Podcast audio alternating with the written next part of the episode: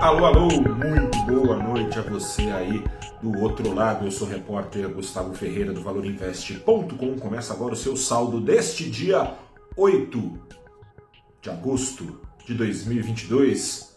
Uma segunda-feira em que o mercado demonstra seguir emocionado com o fim da alta da Selic, que se não chegou, tá logo ali, né? Se as próximas semanas dirão se os 13,75 alcançados na última quarta-feira são o fim da linha ou se, de acordo com o Banco Central, será necessário um ajuste residual, ou seja, não de meio ponto como o último, mas de 0,25 e aí sim dando cabo à alta de juros e o Ibovespa no meio dessa emoção, o Ibovespa subiu quase 2% hoje, 1,81% a conjuntura tá, quem diria, favorável à bolsa brasileira em contraposição às demais bolsas lá fora, ações patinaram.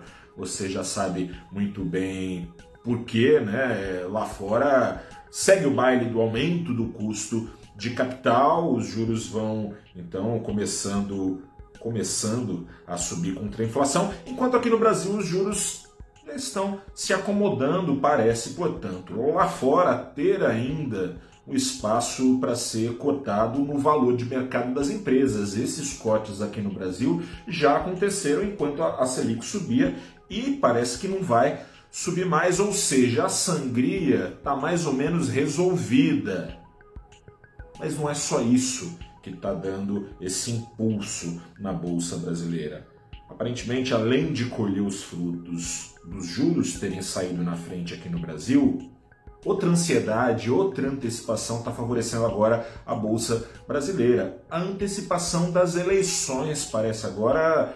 Já foi desvantagem, que desvantagem, parece agora ser vantagem. O principal dos riscos internos é o risco fiscal, mas o mercado já vem mais ou menos embutindo é, esse risco aos preços faz tempo, né? Prêmio de risco sendo embutido desde o começo da pandemia. A Covid-19, de certa forma, antecipou uma agenda econômica que poderia ser apresentada pelo candidato agora, de fato, à reeleição, o presidente Jair Bolsonaro, antecipou a agenda de aumento de gastos da máquina pública, né? É, daí sabe como é que é, né? Passa boi, passa boiada, desde o primeiro auxílio ali, primeira rodada de auxílios em março de 2020.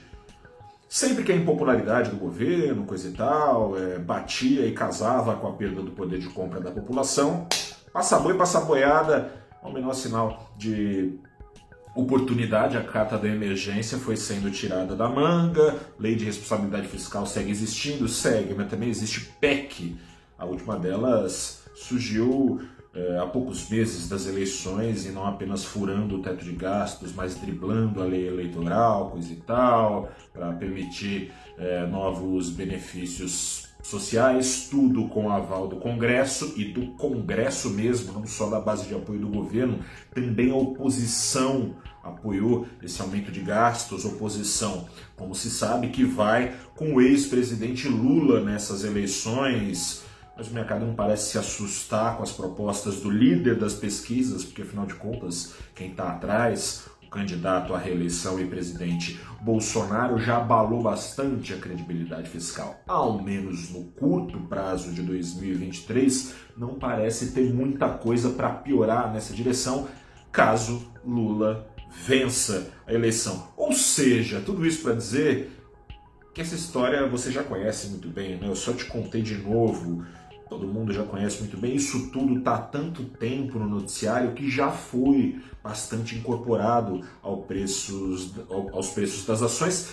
Daí esse fôlego, né? Ou seja, os juros não são um obstáculo aparentemente como vinham sendo, e os riscos, bom, tudo pode acontecer, mas os riscos parecem, salvo o mecatombe, mais ou menos incorporado aos preços das ações, diferentemente dos riscos lá fora, onde não se sabe direito é, até onde vão os juros, não se sabe direito qual será esse impacto da alta de juros, portanto, no mercado acionário. Não é o caso aqui do Brasil, já está mais do que precificada a alta de juros e os riscos também, se não estão todos, aí depende de quem está olhando. Pessoalmente, creio que não, mas para boa parte do mercado, sim.